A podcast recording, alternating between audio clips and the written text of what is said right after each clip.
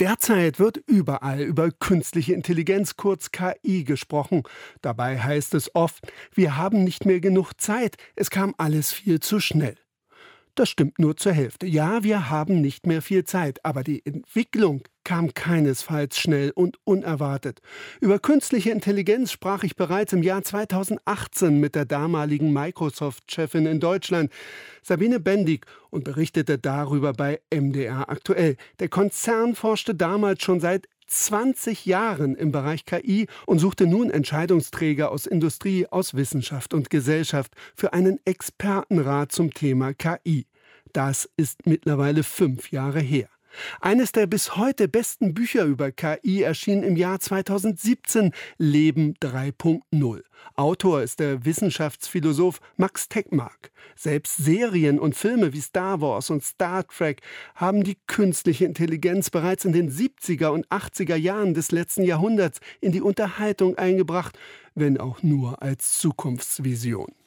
Heute zu sagen, künstliche Intelligenz kam plötzlich, zeigt lediglich, wie lange man zugeschaut bzw. nicht einmal hingeschaut hat.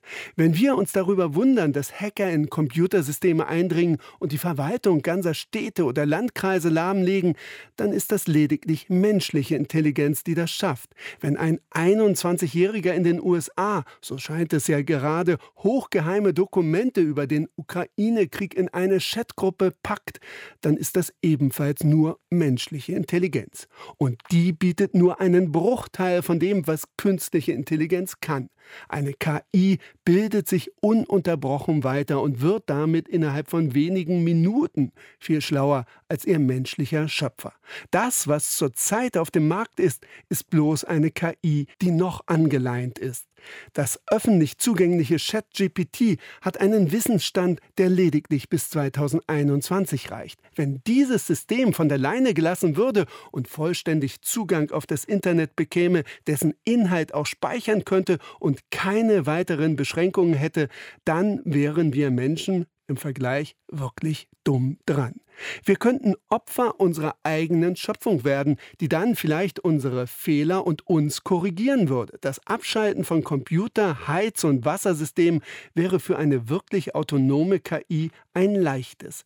Denn sie ist kein Roboter, der irgendwo hinlaufen muss. Die künstliche Intelligenz kann über das weltweite Internet innerhalb von Sekunden überall angreifen, ohne vor Ort sein zu müssen.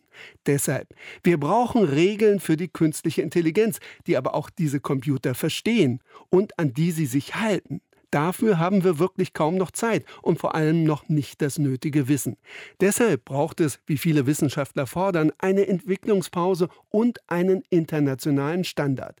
Vielleicht auch weltweite Konferenzen.